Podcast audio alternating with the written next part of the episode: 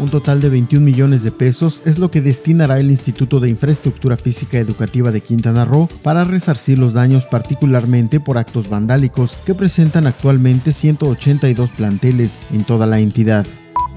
Las acciones que se han implementado para disminuir los casos de COVID, como cierre de calles, restricción de horarios de funcionamiento de establecimientos, son las necesarias, consideró Iván Ferrat Mancera, presidente del Consejo Coordinador Empresarial del Caribe.